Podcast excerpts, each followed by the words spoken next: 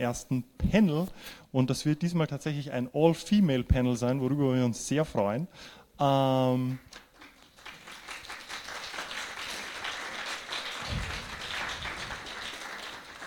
und apropos, ich darf auch gleich noch eine, eine kurze äh, Anmerkung machen, und zwar es gibt am Donnerstag, einen Löt, am Freitag einen Lötworkshop für Kinder. Da nehmen wir gerne noch Anmeldungen entgegen. Das ist so, für die Kinder ist das auch gratis. Die Eltern sollten dann ein Ticket kaufen. Ähm, wer das anonym machen möchte, ab morgen wird vorne bei der Anmeldung, werden dort Anmeldungen bereit liegen, wo man auch eben Kinder anonym anmelden kann, aber trotzdem einen fixen Platz hat. Gut, so, nachdem ich damit fertig bin, äh, möchte ich jetzt das Panel anmoderieren. Das wird aus sehr verschiedenen Perspektiven, also das, der Titel ist, ja, dass ich mir den Titel gemerkt habe, eben wie die Claudia auch schon gesagt hat, digitale Grenzüberschreitungen im Privaten, Cybergewalt in Beziehungen. Und das ist ein Thema, das extrem brisant ist und das sehr viel, also das gerade jetzt immer wichtiger wird und leider sehr, sehr wenig behandelt wird, oft in den Medien. Oft ist dann Gewalt wird nur die traditionelle Art der Gewalt gesehen und digitale Gewalt und, und Cybergewalt, das ist ja so, das ist ja nicht wirklich gewalttätig und das ist absolut nicht so und das ist, hat für die Opfer genauso schlimme Folgen wie andere Arten der Gewalt. Und deshalb finde ich das Panel auch extrem wichtig und freue mich sehr, dass wir das zustande gebracht haben. Also wir haben fünf Teilnehmerinnen. Ähm, das ist zum einen die Poskoda, die von der TU Wien kommt ähm, und dort Informatik studiert die dementsprechend aus der, aus der technischen Seite ein bisschen die, die technische Seite beleuchten wird und die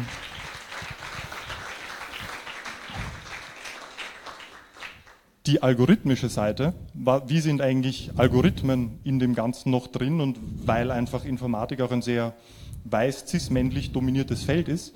Ähm, dann haben wir die Sandra Ziegler, die sich mit Stalking beschäftigt und eine Stalking-Agentur hat und äh, vorher Kriminalkommissarin in ähm, Deutschland war und darüber sehr viel Expertise hat und auch letztes Jahr bereits zwei Talks bei uns gehalten hat.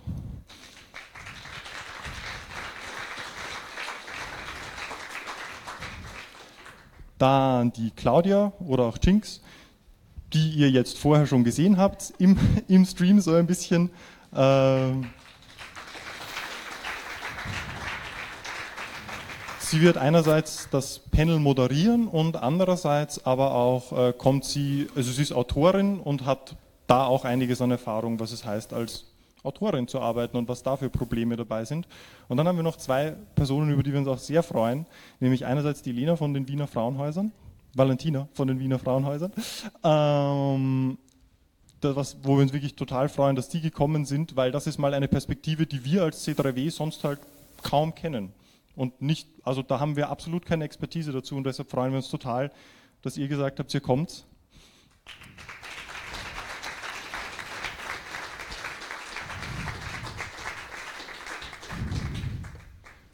Und als letztes die Sonja, die als Opferschutzanwältin auch mit den Wiener Frauenhäusern zusammenarbeitet.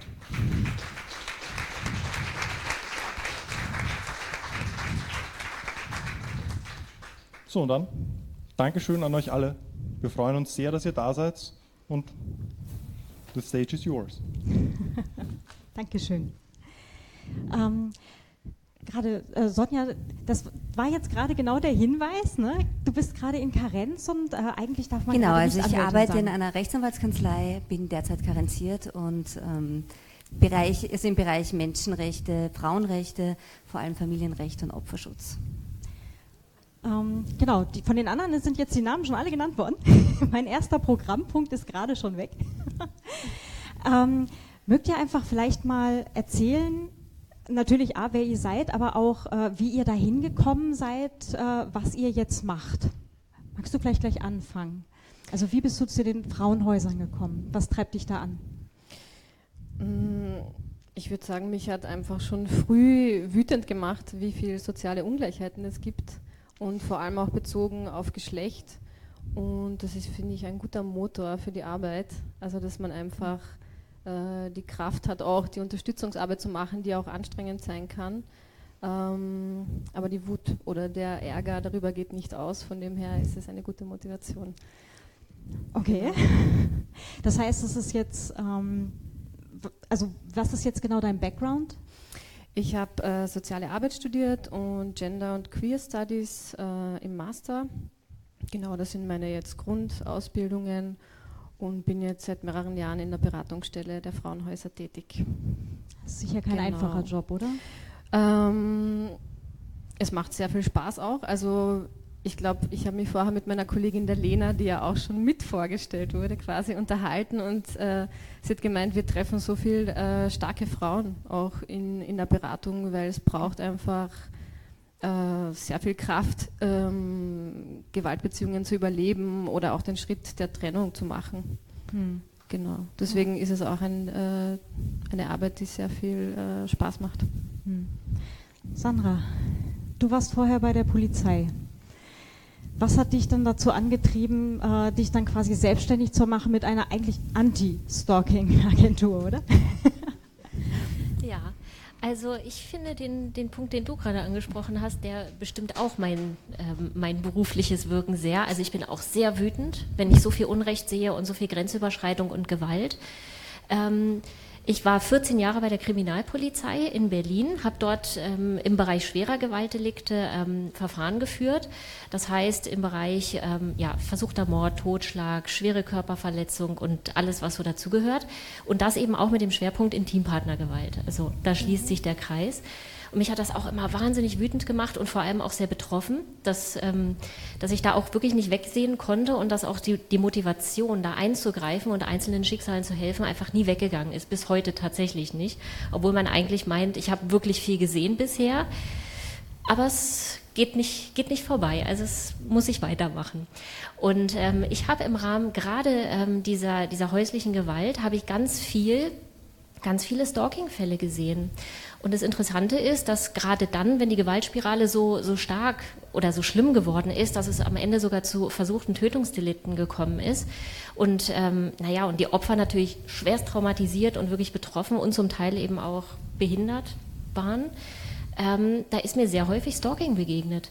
Und das fand ich nicht nur interessant, sondern ich fand es in dem Sinne eben auch sehr schlimm, weil das sehr häufig Fälle waren, die im Vorfeld schon in irgendeiner Form bekannt waren und trotzdem ist es zu diesen schweren Straftaten gekommen. Und viele dieser Taten sind auch wirklich nicht in den Statistiken aufgetaucht. Und das hat mich tatsächlich dazu bewogen zu sagen, Moment mal, wenn es so schlimm werden kann, dass Menschen wegen Stalking sterben, dann muss es doch, wenn wir uns Gewalt, die Gewaltspirale angucken, dann muss es doch an einem früheren Punkt den Punkt geben, wo man wirklich eingreifen kann, wo man den Frauen auch helfen kann. Und es ist ja nicht so, dass die Frauen sich nicht äußern. Also die laufen ja überall hin ähm, und versuchen, Hilfe zu bekommen.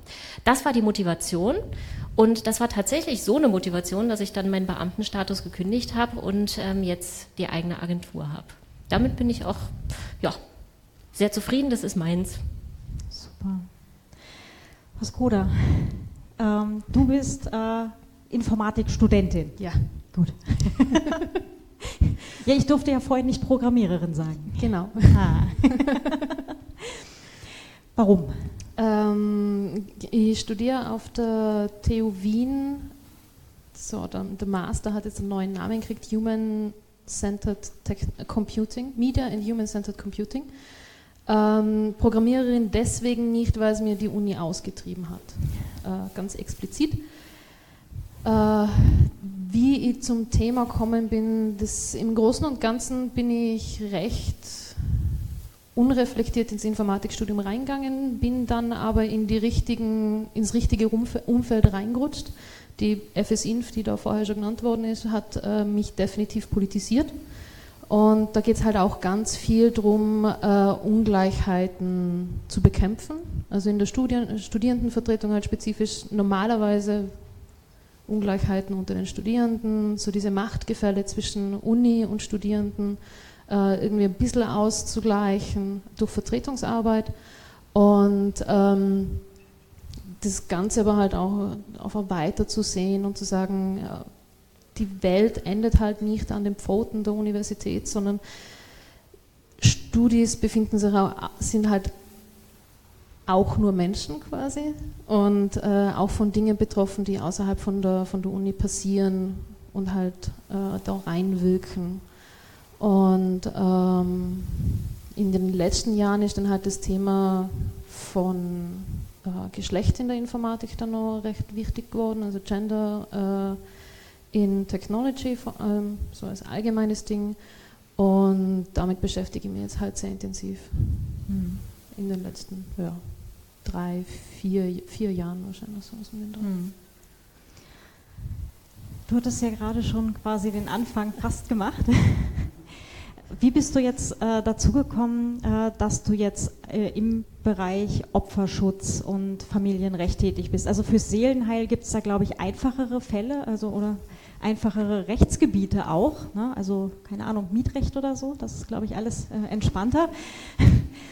Also da muss man ja dann irgendwo auch ein, ein Herz für haben, oder? Das auf jeden Fall. Also entspannter wahrscheinlich. Äh, Mietrecht wäre mir zu trocken. Ich wollte unbedingt was mit Menschen machen. Ähm, vor allem ja auch mein, mein, juristisches Wissen dafür einsetzen, ähm, dass es Menschen, die in ungleichen Situationen ähm, an, an, ihr Recht kommen. Und das war eher ein Zufall, dass ich, oder ich nenne es eigentlich Schicksal, dass ich zu dieser Kanzlei gekommen bin, bei der ich jetzt nach wie vor tätig bin. Ich mache das jetzt seit über sieben Jahren und ähm, da ist ein, aus einem Beruf auch wirklich Berufung geworden.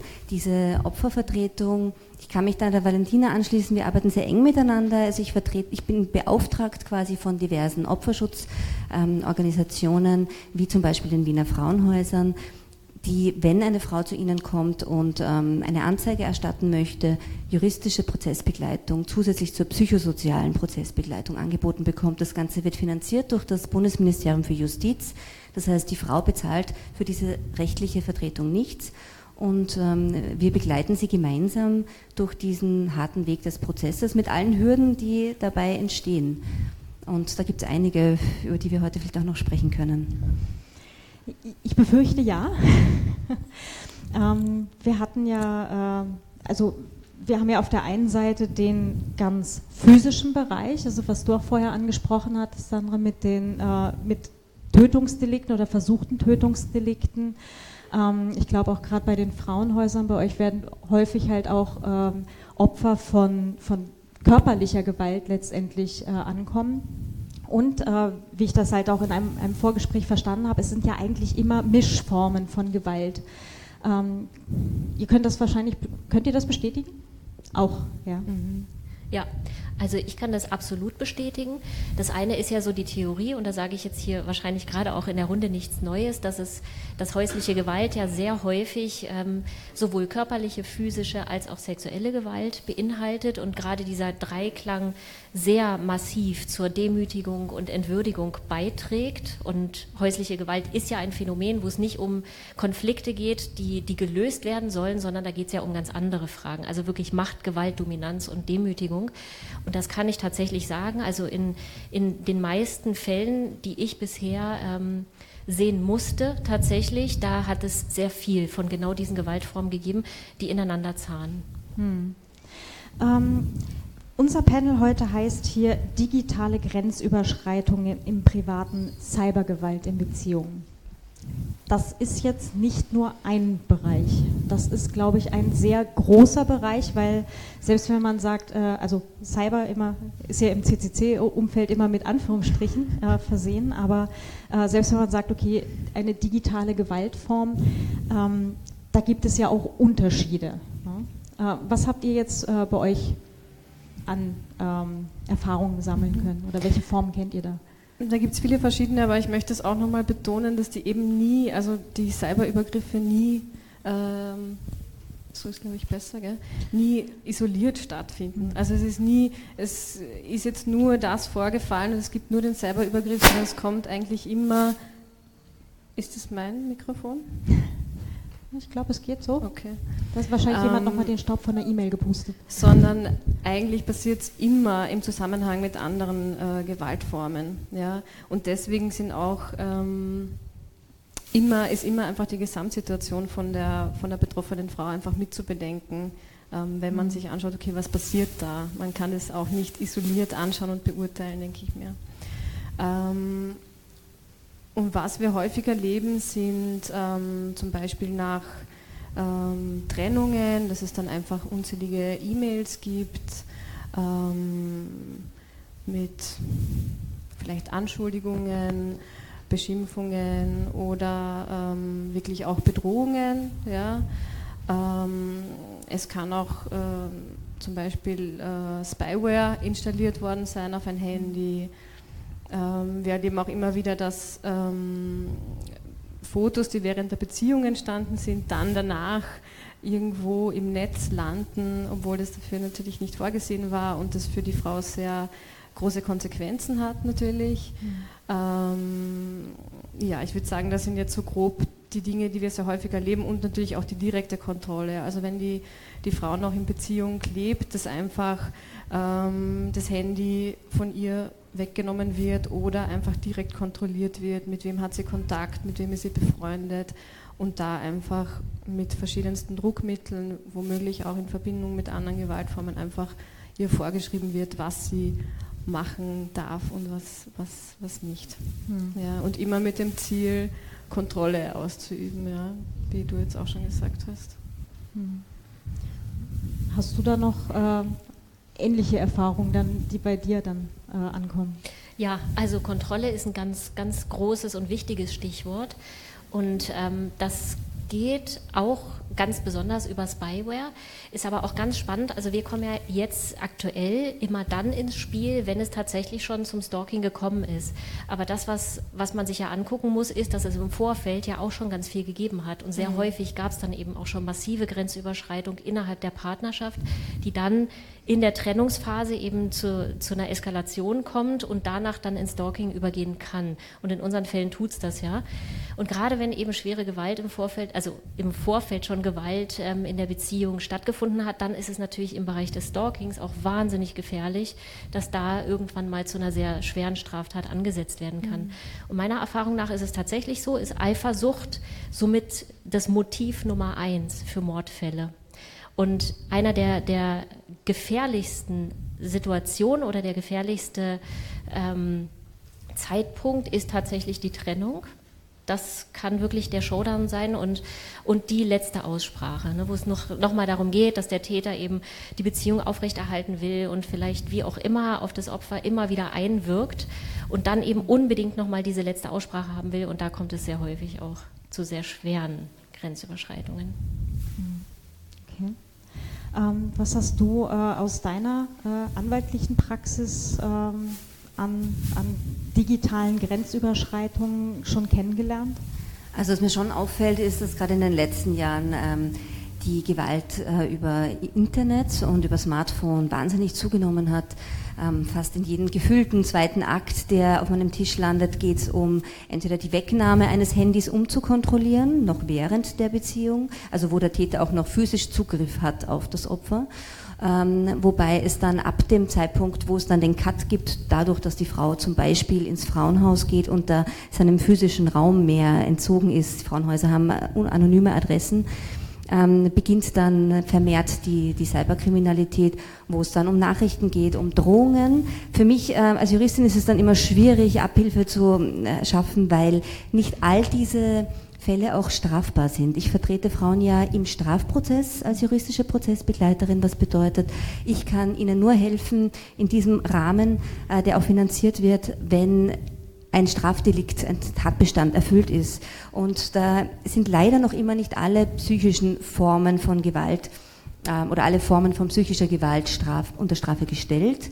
Wir kennen in unserem österreichischen Gesetzbuch vor allem ähm, in diesem Zusammenhang Cybermobbing, gefährliche Drohungen, die natürlich auch per E-Mail, per WhatsApp, äh, per Facebook verschickt werden können und ähm, sonst Nötigungen und so weiter. Ähm, also bestehende Delikte, die es immer schon gab, die jetzt nur aufgewehrt oder ähm, ergänzt worden sind durch das Delikt äh, des Stalkings, beharrliche Verfolgung und eben des Cybermobbings.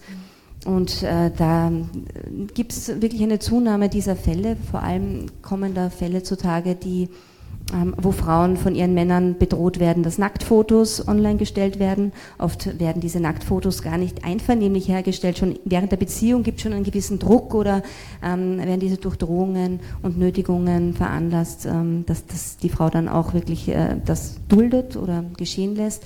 Und später werden sie dann mit diesen Nacktfotos erpresst. Beziehungsweise ähm, dass die Nacktfotos dann der Familie weitergeschickt werden. Und genau da ist so eine gewisse Lücke, denn Cybermobbing etwa ist in Österreich nur strafbar, wenn sie einem größeren Personenkreis von circa zehn Menschen ähm, zu, ähm, veröffentlicht werden gegenüber. Und ähm, wenn der, der, Täter das quasi nur Mutter, Vater, äh, Bruder und einem Freund schickt, dann sind wir da drunter und da können wir strafrechtlich gar nichts tun. Hm. Und strafrechtlich relevant ist es wahrscheinlich erst in dem Fall, wenn wirklich da steht, äh, ich bringe dich um oder ähnliches. Gefährliche Drohungen sind Drohungen mit einem Übel gegen ein gewisses Rechtsgut, wie zum Beispiel das Leben. Ähm, und da gibt es auch Graubereiche. Das Opfer weiß vielleicht ganz genau aus früheren Zusammenhängen, wenn er das sagt, meint er das. Aber in dem Moment sagt er nur, dir wird was passieren und das ist für die Staatsanwaltschaft dann oft zu unkonkret und wird dann oft eingestellt. Also wir haben die Statistiken uns ganz genau angesehen. Die Statistik von 2013 ist mir jetzt gerade noch im Kopf. Da werden über 50 Prozent der angezeigten gefährlichen Drohungen von der Staatsanwaltschaft wieder eingestellt. Entweder mit der Begründung, das ist eine milieubedingte Unmutsäußerung. Okay. Wobei sehr vage bleibt, was das überhaupt bedeutet und was normales äh, Verhalten wäre im Vergleich dazu. Ähm, Drohungen werden überhaupt sehr selten ernst genommen und ähm, können eben bis, bis zum Femizid, also bis zum vorsätzlichen Mord einer Frau durch einen Mann führen. Und darf ich nur kurz, mhm. Äh, kurz anschließen? Das ist denn nämlich eben in der psychosozialen Beratung auch so schwierig, ja, weil ähm, die Belastung ist ganz klar sichtbar. Ja. Es, gibt, es gibt ständige Kontaktaufnahmen, zum Beispiel gegen den Willen der Frau oder Fotos wurden online gestellt und strafrechtlich ist das aber nicht verfolgbar. Ja.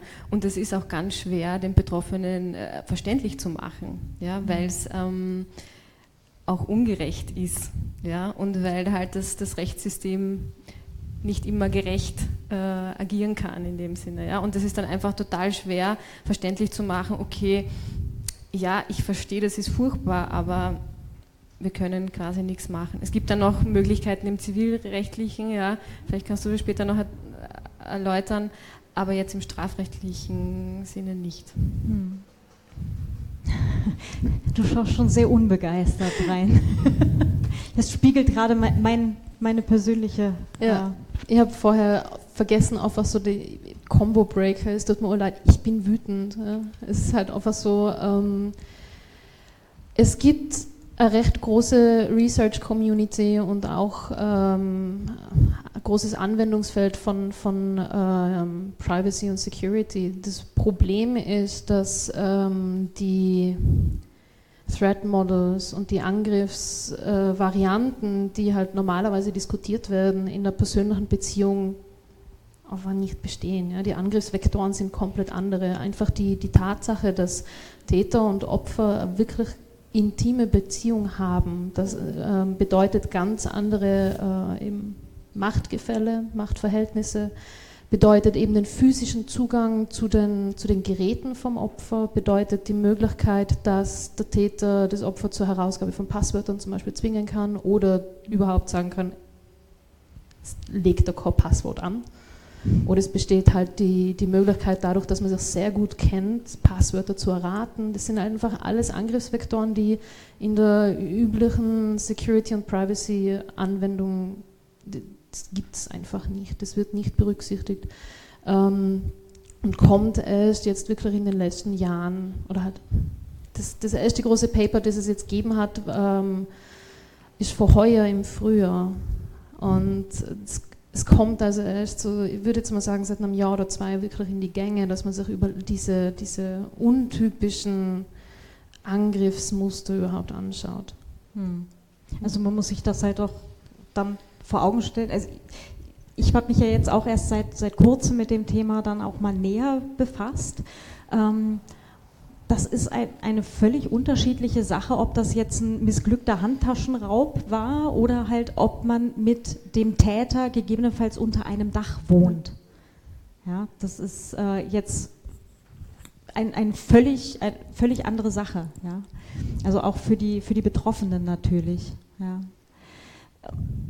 Was habt ihr so aus eurer Erfahrung jetzt mit den betroffenen Frauen? Ähm, was ist das klingt jetzt vielleicht, das klingt wieder blöder, als es gemeint ist, aber was ist eigentlich so das Schlimmste an der ganzen Sache? Ist es der, der Vertrauensbruch oder gibt es da noch, noch andere ähm, Aspekte? Also ich glaube, Gewalt ist immer das Schlimmste quasi. Also ich, ich, ich kann das jetzt nicht beantworten, mhm. weil es so viele verschiedene Situationen gibt, ja, und so die Belastung von den betroffenen Frauen auch ganz unterschiedlich ist. Ähm, das hängt natürlich zusammen mit der Gesamtsituation von der Frau. Vielleicht wenn sie sonst noch ganz viele Abhängigkeiten mit, diesem, mit dem Gefährder verbinden, sei es jetzt Visum, Wohnung, Einkommen, ja, was auch immer, dann äh, verschärft das natürlich die Situation. Ja. Ähm, deswegen, ja, das kann ich so allgemein nicht beantworten. Hm. Ja, also so ganz allgemein kann man es auch nicht beantworten. Ich würde aber sagen, das, was es besonders schlimm macht, ist die Kombination von ganz vielen Faktoren. Das heißt, wir sprechen hier einmal von einer Vertrauensbasis oder von einem Vertrauensverhältnis, in dem ja auch im Rahmen der Intimität ganz viel preisgegeben wird. Mhm. Das heißt wirklich, also das, was du hier auch mhm. gerade angesprochen hast, ganz viele Informationen, ganz viele Intimitäten und ganz viele private Daten sind wirklich zugänglich, ganz frei. Und die werden auch ganz freiwillig rausgegeben, weil in, in einer Partnerschaft vertraut man sich schließlich. Also das, das ist schon mal ein ganz wesentlicher Punkt, dass eben eine Vertrauensbasis ganz maßgeblich missbraucht wird, also wirklich Verrat, äh, Vertrauensmissbrauch. Und das andere ähm, ist dann natürlich aber auch gerade, also zumindest in den Fällen, mit denen wir es zu tun haben, da geht das meistens über viele Jahre. Das heißt also, es ist wirklich so ein Kreislauf, der sich da abzeichnet, wo dann wo es den Frauen natürlich im Laufe der Jahre immer schlechter geht. Also die gehen zum Teil durch ein Martyrium durch, ähm, was, was man sich kaum vorstellen kann. Und da wird die Seele krank. Also die Frauen werden, die, mit denen wir es zu tun haben, sind einige wirklich so schwer krank geworden, dass man vielleicht auch sagen muss, sie werden vielleicht auch nicht wieder gesund werden. Und da geht es nicht nur um die körperliche Komponente, sondern vor allem auch ums Mentale und um die psychischen Folgen, die damit mit einhergehen. Und das, also ich glaube, da macht es diese Gesamtheit, ne, diese Länge der Zeit und dieses, dieser Teufelskreis, in dem die Frauen da festhängen. Hm. Was ist deine Erfahrung auch? Ähm, ja, wir vertreten schon viele Frauen, die, ähm, die diese Auswirkungen, die die Gewalt ähm, äh, bei ihnen verursacht hat, ähm, ganz intensiv auch spüren, noch lange Zeit hinaus, also quasi auch während dem Verfahren noch. Wir legen dann ähm, diesbezüglich auch Be ähm, so Bestätigungen von Ärzten vor, dass sie posttraumatische Belastungsstörungen ähm, erleiden und ähm, das hat zum Teil leider aber auch ähm, eine negative Komponente, nämlich man darf nicht unterschätzen, wie sehr dieses Verfahren, also das Strafverfahren, dann auch als zweite Belastungsprobe dann wird für die Frau. Also wenn sie sich dann schon getrennt hat und wenn sie diese ganze ähm, Beziehung dann schon beendet hat und das Strafverfahren losgeht, setzt sie sich eigentlich wieder einer total ungewissen Situation aus und die Sensibilität von der Justiz und auch der Exekutive lässt leider noch zu wünschen übrig. Also da plädieren viele Frauenorganisationen schon seit Jahren dafür, dass äh, Richterinnen, Staatsanwältinnen besser geschult werden, schon während ihrer Ausbildung mehr mit der Thematik Gewalt gegen Frauen und Mädchen äh, in Berührung kommen. Das ist im Moment sehr, sehr marginal und äh, ist nicht dazu geeignet, ein umfassendes Bild zu geben von, dieser, von diesem geschlechtsbasierten Verständnis von Gewalt und diesen ganzen Dimensionen, vor allem auch die Auswirkungen von posttraumatischen Belastungsstörungen auf die Aussage einer Frau die werden dann sehr schnell als unglaubwürdig äh, abgestempelt. Es passiert sehr viel Täter-Opfer-Umkehr innerhalb eines Prozesses. Victim Blaming ist da das Stichwort. Ähm, Gleich zu Beginn ähm, heißt es ja, und das ist natürlich ganz normal, dass man als Richter im Rahmen seiner Verpflichtung das Opfer belehrt, ähm, dass es die Wahrheit sagen muss. Das kommt bei den Opfern aber oft so über, gleich weil es die erste Frage der Belehrung ist, man glaubt mir nicht und das manifestiert sich dann auch im Rahmen der Befragung, weil das Opfer immer wieder ähm, mit Fragen, mit Fragestellungen konfrontiert wird, die einem ein bisschen nahelegen, dass der Aussagegehalt und die Glaubwürdigkeit ähm, massiv angezweifelt werden. Und äh, da gibt es eben sensiblere Richter und Richterinnen und unsensiblere. Und da ist es uns schon wichtig, dass Schulungen gerade auch von Frauenschutzorganisationen hier zu mehr ähm, Verständnis auch führt. Mhm. Und dadurch auch die Gefahr der sekundären und äh, Retraumatisierung im Grunde äh, eingedämmt wird. Vor allem, weil man ja auch dran denken muss, dass da teilweise Jahre zwischenliegen, oder? Zwischen den tatsächlichen Handlungen und dann einem Prozess gegebenenfalls. Es kommt auf das Delikt an, hm. ich würde sagen ein halbes Jahr bis ein Jahr. Jahr okay. Hm. Aber kommt natürlich auf die Komplexität des Falles an. Was mir auch noch auffällt als Anwältin ist, äh, dass die Opfer oftmals damit alleingelassen werden, die Beweise zu sichern. Und Beweissicherung ist das A und O, was den Ausgang eines Strafverfahrens anbelangt. Also es werden ganz viele Verfahren auch deswegen eingestellt, als ähm, aufgrund Mangel an Beweisen. Und da ist es einfach wichtig zu betonen, die meisten dieser Delikte sind Offizialdelikte, die der Staat von Amts wegen zu verfolgen hat. Und ähm, es wird schon seit Jahren kritisiert, dass äh, die Justiz da eher den Fokus darauf legt, ob die Betroffenen aussagen wollen. Es gibt ja das Entschlagungsrecht bei Angehörigen, bei nahen Angehörigen und ähm, weniger den Fokus darauf legen, wir selber sollten als Ermittlungsbehörde ermitteln, objektive Beweise sammeln, zum Beispiel die Nachrichten sichern. Also ich habe diverse Fälle schon erlebt, wo die Frau sogar mit einem USB-Stick bei der Polizei ist, die Nachrichten alle gesammelt hat, weil sie von uns diesbezüglich beraten worden ist und der USB-Stick dann aber der Frau wieder mitgegeben wird mit der Information, wenn der Richter das dann braucht, dann holt er sich das schon, nur davor wird schon eingestellt, weil die Beweise nicht im Akt landen und weil diese Information, der Richter holt sich das dann schon, auch nicht im Akt landet. Ja? Also das, und da müsste man als Staatsanwalt, als gewissenhafter Staatsanwalt natürlich dann auch nachhaken. Und wenn man eine Aussage von einer Frau protokolliert liest, es gab ganz viele Nachrichten, hier auch der Polizei einen Auftrag zu geben und zu sagen, ähm, sichert diese Beweismittel, anstatt dass man vorab einstellt. Wir haben die Möglichkeit, dann Fortführungsanträge zu stellen. Als Anwältin kann ich das dann machen. Und ähm, so können wir versuchen, da noch entgegenzuwirken. Aber auch die Fortführungsanträge, die haben eine sehr, sehr geringe ähm, Erfolgsquote. Ja. Beweissicherung ist ein super Genau, Hinweis, Beweissicherung, ja. weil wir merken das dann auch in der Beratung, ja, es lastet total viel Arbeit bei den Betroffenen. Ja? Also wir in der Beratungspraxis schauen dann mit den, mit den Klientinnen, okay, was ist da genau vorgefallen? Machen wir Screenshots, ja, chronologisch ordnen, ja. Also eigentlich, es ist schon so viel vorher zu tun, bevor man überhaupt von quasi rechtlichen Institutionen äh, Unterstützung bekommen kann, ja. Und es ist natürlich auch die Aufarbeitung schon für die Betroffenen eine Belastung, ja. Und wenn es dann vielleicht noch kein äh, Netzwerk gibt, das unterstützt, eine Freundin oder wen auch immer, der das übernimmt vielleicht, ja, diese Nachrichten durchzugehen, dann ist einfach schon dieses Vorab, bevor man irgendwas versuchen kann, strafrechtlich oder sei es jetzt zivilrechtlich ein Kontaktverbot, eine einstweilige Verfügung zu kriegen, ist da schon massiv viel zu tun. Und wir haben auch immer wieder in der Praxis erlebt, wir haben es aufbereitet und es ist total nachvollziehbar, ja, und dann wird es aber abgewiesen. Und das ist dann natürlich besonders frustrierend jetzt ähm, für uns als Unterstützungseinrichtung und für die Betroffenen sowieso, weil sie einfach nicht den, den Schutz oder das Verbot kriegen, das sie bräuchten. Ja. Mhm. Vor allem, weil dann äh, ja die Delikte letztendlich auch oft über einen langen Zeitraum laufen und dann hat man oder hat die Frau wahrscheinlich die Hälfte der Beweise, der Nachrichten, der Bilder und so weiter möglicherweise auch schon gelöscht.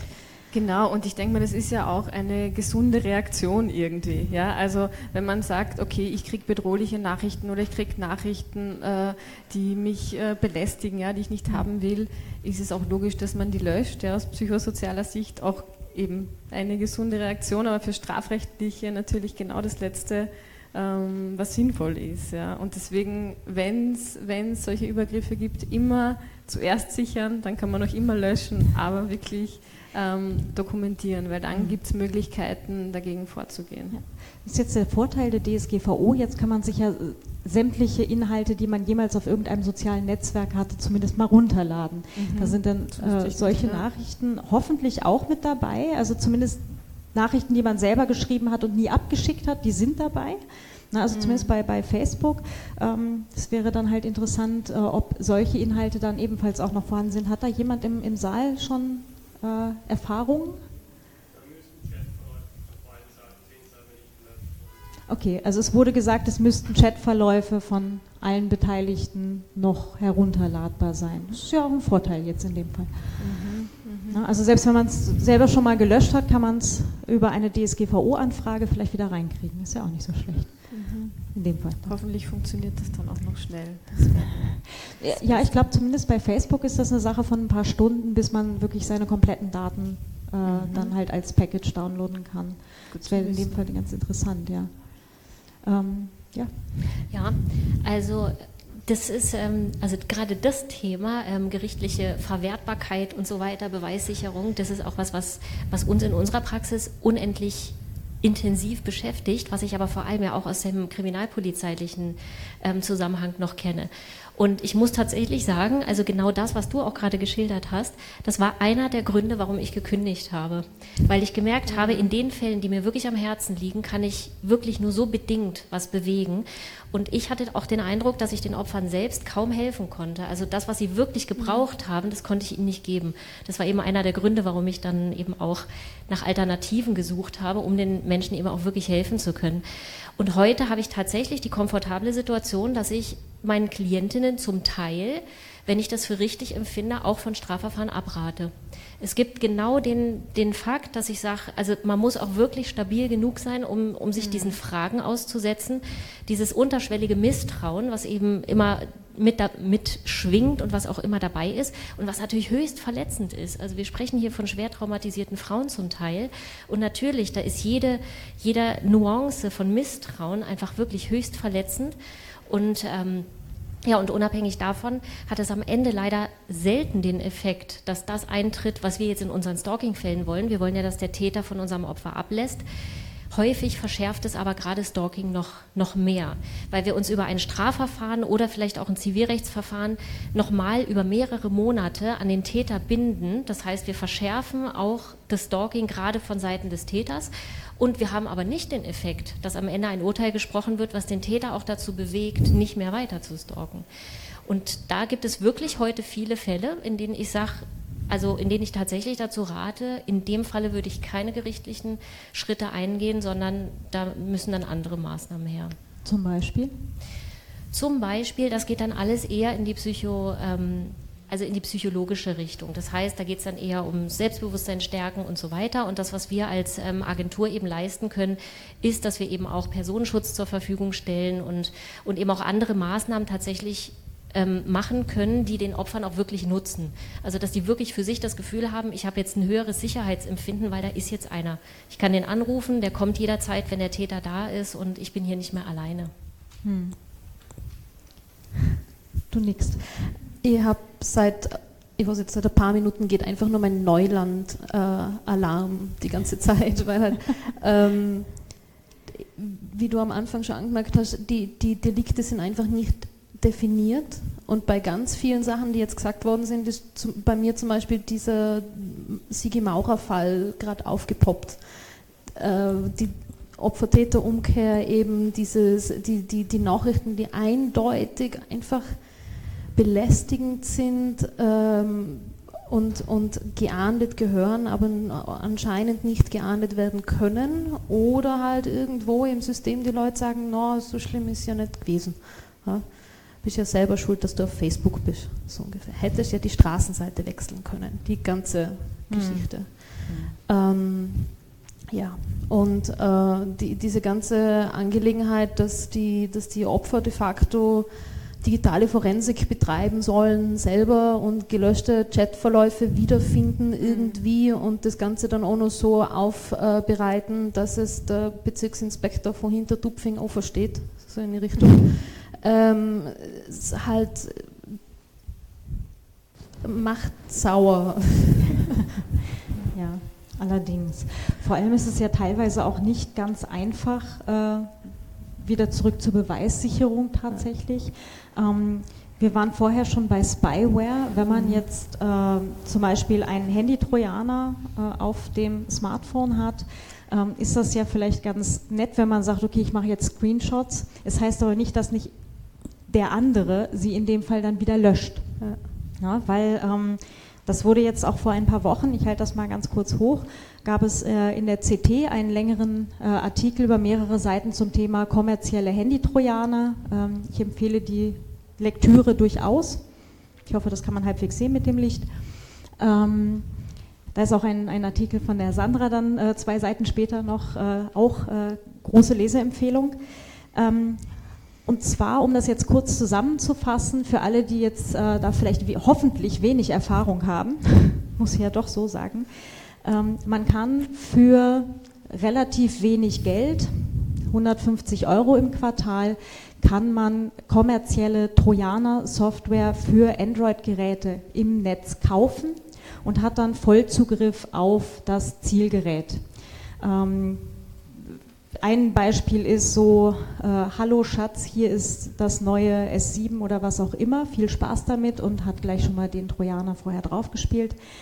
Ähm, es gibt dann die Möglichkeit, äh, die Fotos einzusehen, sämtliche äh, Messenger einzusehen, äh, die Facebook-App einzusehen. Also eigentlich alles, was auf diesem Gerät passiert, wird vom Stalker, nenne ich es jetzt mal, oder vom Ex-Partner, wie auch immer, teilweise auch von Eltern gegen ihre Kinder, mhm. ähm, eingesetzt und ähm, es kann äh, es gab sogar die Möglichkeit, wenn es einen Telefonanruf mit einer bestimmten Telefonnummer gibt, bekommt eben der Stalker, der Einsetzer, eine, eine Benachrichtigung und kann sich noch live in den Telefonanruf mit einklinken und zuhören.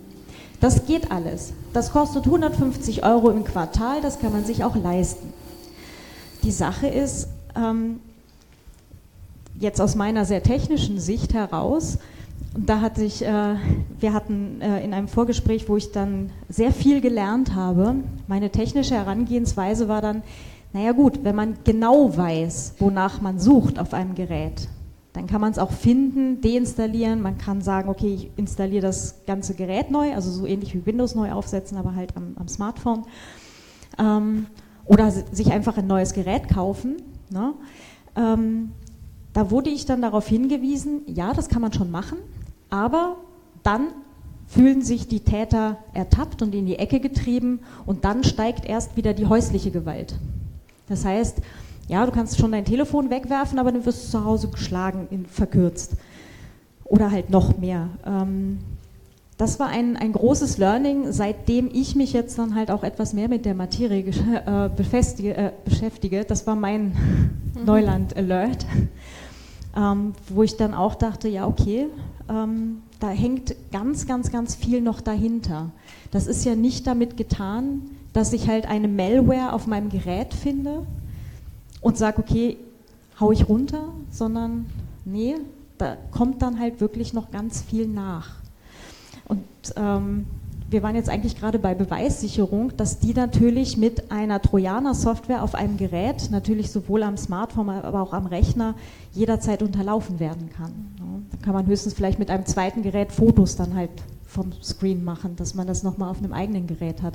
Aber in der Situation, wenn das halt über Jahre geht, ne, am Anfang wird man das vermutlich nicht gemacht haben, schätze ich. Was am Anfang, wie meinst du? Am Anfang mit einem zweiten Gerät den Screen abfotografieren, weil da ist man wahrscheinlich eher in, dem, in der Situation von, das lösche ich jetzt, weil das will ich nicht sehen. Mm.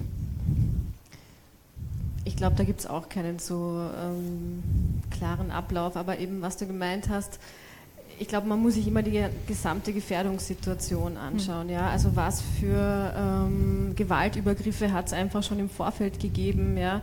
Was ist es für ein Mensch, der die Gewalt ausübt? Und da einfach eine Gefährdung, Gefährdungseinschätzung machen, bevor man irgendwelche Schritte am Handy setzt und einfach mal sagt, so jetzt machen wir mal alles ähm, quasi safe, ja, wenn die ähm, Frau, die Gewalt erlebt, noch mit dem Partner im gemeinsamen Haushalt lebt, dann muss man sich einfach gut überlegen, welche Strategien wählt man, ja, und wählt man vielleicht eher unauffälligere und findet Umwege, ähm, um trotzdem noch Kanäle zu haben, wo man eben dann unbemerkt mit jemandem kommunizieren kann, sich Unterstützung holen kann und vielleicht einfach andere Formen, als dass man jetzt einfach sagt, okay, ich habe jetzt sofort ähm, den Zugang, den er sich zu meinem Handy gelegt hat.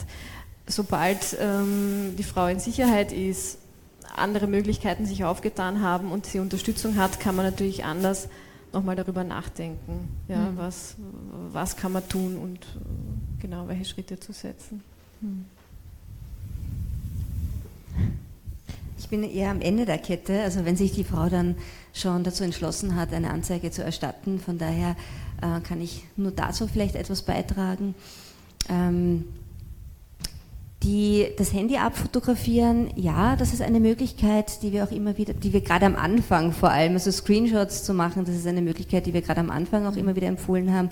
Was ich eben auch schwierig finde, ist, dass äh, der ganze, ähm, also dass die Verantwortung überwälzt wird auf das Opfer und ähm, dass der Täter ja auch immer wieder Zugriff auf dieses Handy haben kann. Wir haben schon zigtausend äh, Fälle gehabt, wo Frauen ihre Nachrichten gesichert haben und der Täter ihnen das Handy weggegeben hat, äh, alles gelöscht hat, das Handy zerstört hat. Äh, das sind dann Sachbeschädigungen für die Justiz, aber Beweismittelverlust für uns und äh, für die Frau natürlich auch sehr, sehr bitter, weil sie am Ende ähm, immer mit dem Gefühl zurückkommt, er kommt damit durch. Es kann ihn niemand stoppen.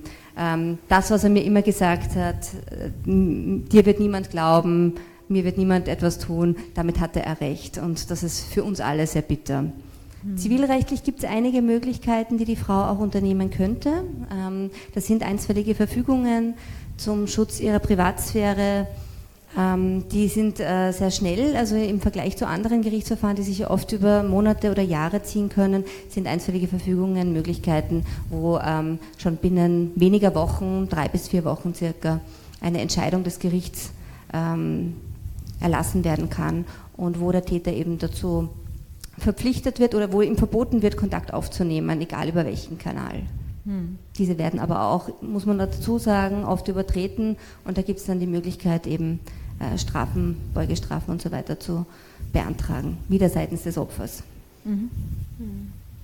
Und auch da ist aber oft das, das, Problem, oder dass es nicht nachvollziehbar ist. Zum Beispiel, wenn der Täter so klug ist, verschiedene Telefonnummern zu verwenden oder ein Fake-Profil so anzulegen, dann, ist es schwer nachzuweisen, dass das genau dieser Mensch war. Ja? Mhm. Ähm, und dann hat das Gericht wieder das Problem, ja, zu sagen, okay, ähm, wir sind uns sicher, das ist genug bescheinigt, äh, das ist so glaubwürdig, dass der das war, dass wir dieses Verbot erlassen können. Und ja, da ist es einfach in der Praxis sehr, sehr schwierig, ähm, ja, und eben, wie schon gesagt, braucht viel Vorarbeit, dass man da hinkommen kann, diese Verbote zu kriegen. Wir haben ja gelernt, die sehr genaue und spezifische Typografie und, und Rechtschreibung und Grammatik sind nicht ausreichend äh, Beweis. Ja? das heißt, da wären wir dann wieder am Punkt, da müssen wir dann quasi schauen, keine Ahnung, kommt die, kommen die Postings von derselben IP oder was auch immer. Also es, es, es geht da immer sehr viel äh, gefühlt um, um Technical Literacy, also die Möglichkeit und das, und das sich auskennen überhaupt mit, mit Technologie. Mm. Und das ist halt wirklich, äh, und schönes Stichwort von dir vorhin, das geht, ja? uh, because we can, machen wir das halt mal.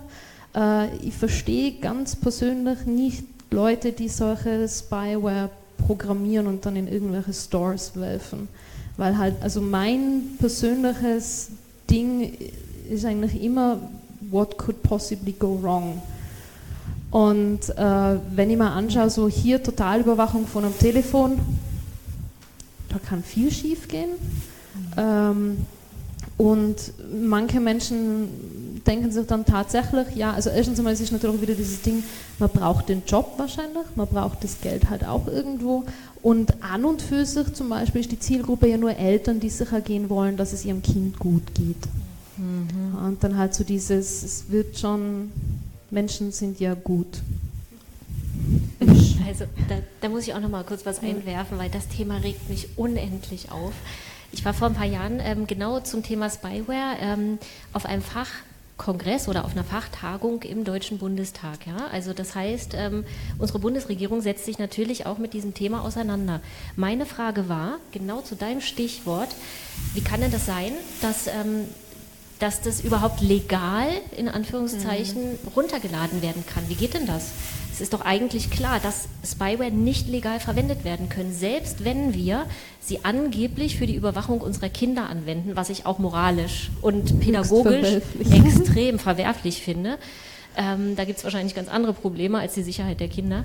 Ähm, frage ich mich, also ich weiß, dass man Spyware grundsätzlich überhaupt nicht legal verwenden kann, weil immer ein Dritter mit betroffen ist, nämlich jemand, der Textnachrichten schreibt, jemand, der, der beim Telefonieren mit abgehört wird, ohne dass er das mhm. Einverständnis gegeben hat. Das heißt, Spyware kann rein faktisch nicht legal verwendet werden. Und da frage ich mich, wie ist es möglich, dass man sie legal runterladen kann?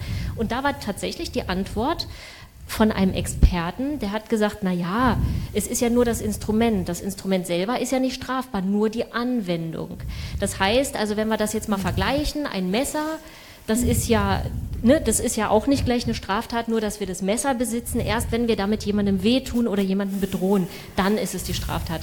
Ja, dann frage ich mich aber, ja, aber wozu verwende ich denn dann Spyware? Mhm. Also wozu verwende ich Spyware im legalen Bereich? Gut, da fallen mir jetzt vielleicht Unternehmen ein. Unternehmen, die vielleicht mal gucken wollen, wo es Sicherheitslücken gibt, aber mehr würde mir jetzt nicht einfallen. Da bräuchte ich jetzt Experten. Also das ist tatsächlich auch ein Thema, was mich wahnsinnig wütend macht. Ja, auf jeden Fall. Da werden wir übrigens, apropos ähm, Regierungen und Spyware, äh, zum Thema Staatstrojaner äh, oder auch Bundestrojaner, werden wir hier auch noch äh, mindestens einen Talk haben vom André Meister von Netzpolitik.org ähm, weil genau darum geht es, dass genau solche Spyware eingesetzt wird bei sogenannten Gefährdern oder Gefährderinnen, dass das halt, ähm, ja, halt auf Geräte von Menschen kommt, denen dann eigentlich komplett die Privatsphäre entzogen wird. Ja? Weil ähm, wir haben alle, jeder Einzelne oder jeder Einzelne von uns hat, glaube ich, kein intimeres Gerät mehr als dieses Smartphone, das wir mit uns rumtragen. Ja, also ich rede jetzt nicht von smarten Sextoys, das ist ein anderer Punkt. Die Barbara Wimmer kommt, glaube ich, morgen.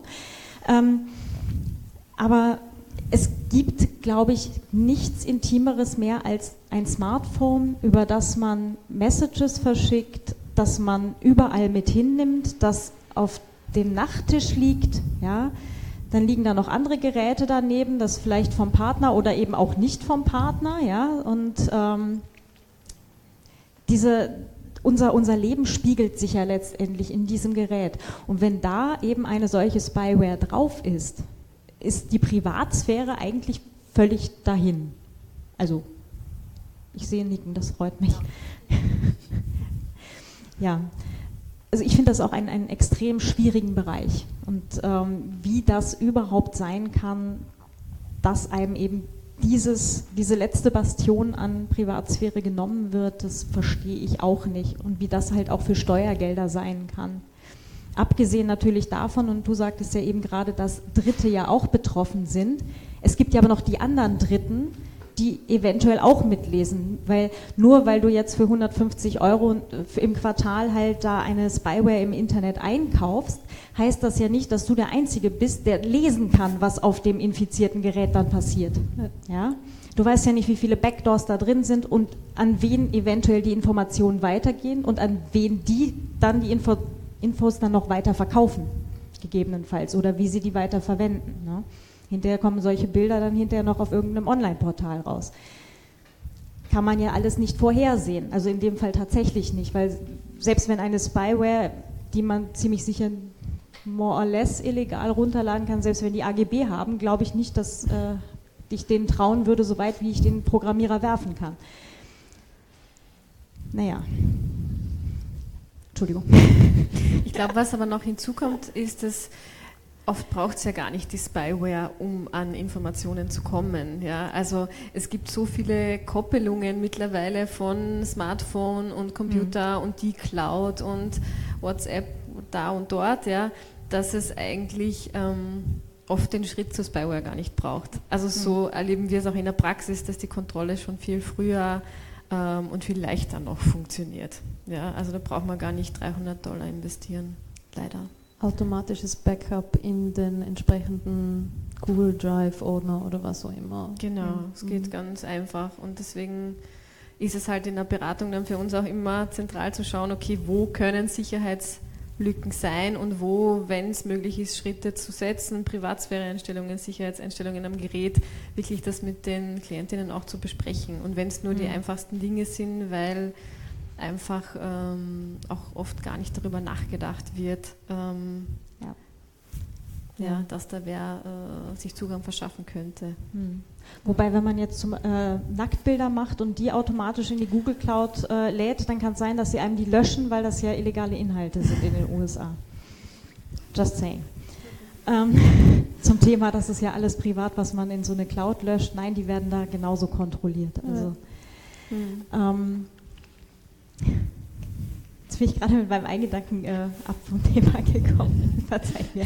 Darf ich dann ganz kurz ja, den natürlich. Einwurf machen, ähm, dass ich ein bisschen früher los muss? Ja, Deswegen genau. mal die Frage nach der Uhrzeit. Es ist Viertel nach. Genau. Es gibt da eine Terminüberschneidung, deswegen muss die Sandra uns leider schon um halb verlassen. Ähm, also nicht wundern, es liegt nicht am Publikum, dass sie dann rausstürmt. Ihr seid nicht schuld. Zweifelsfall war ich's. Nein. Danke. Ja, es ist Viertel nach. Ähm, ja, wir waren, glaube ich, vorher bei Beweissicherung. Ähm, da hat, wenn wir jetzt halt davon ausgehen, es gibt ja immer eben kombinierte Formen von Gewalt.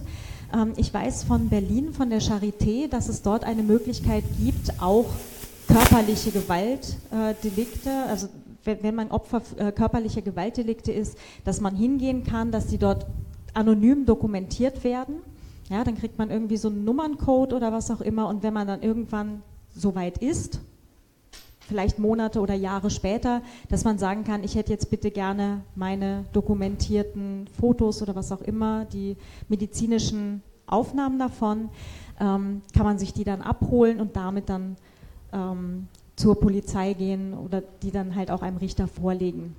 Ich glaube, in Österreich haben wir so etwas leider noch nicht. Ne? In Wien jedenfalls nicht. Ja, ich ähm, glaube in Graz, in Graz gibt es ein, ja, okay. in, in Wien, Graz gibt's in der Praxis ist es auf jeden Fall nicht in Wien sprechen wir von ganz anderen Verhältnissen. Ja. Da ist es so, dass man schon mal froh sein muss, wenn überhaupt Fotos seitens der Polizei angefertigt werden. Das steigt zwar, also das nimmt zu, allerdings ist es so, dass der Akt nicht immer auch in Farbe beim Richter dann landet, sondern das sind dann oft irgendwelche schlechten Schwarz-Weiß-Kopien, beziehungsweise selbst wenn es in Farbe ist, dann ähm, erkennt man als medizinischer Laie, der ja auch ein Richter ist, nicht wirklich ähm, auf so einem Lichtbild die Ursache dieser, dieser Verletzung.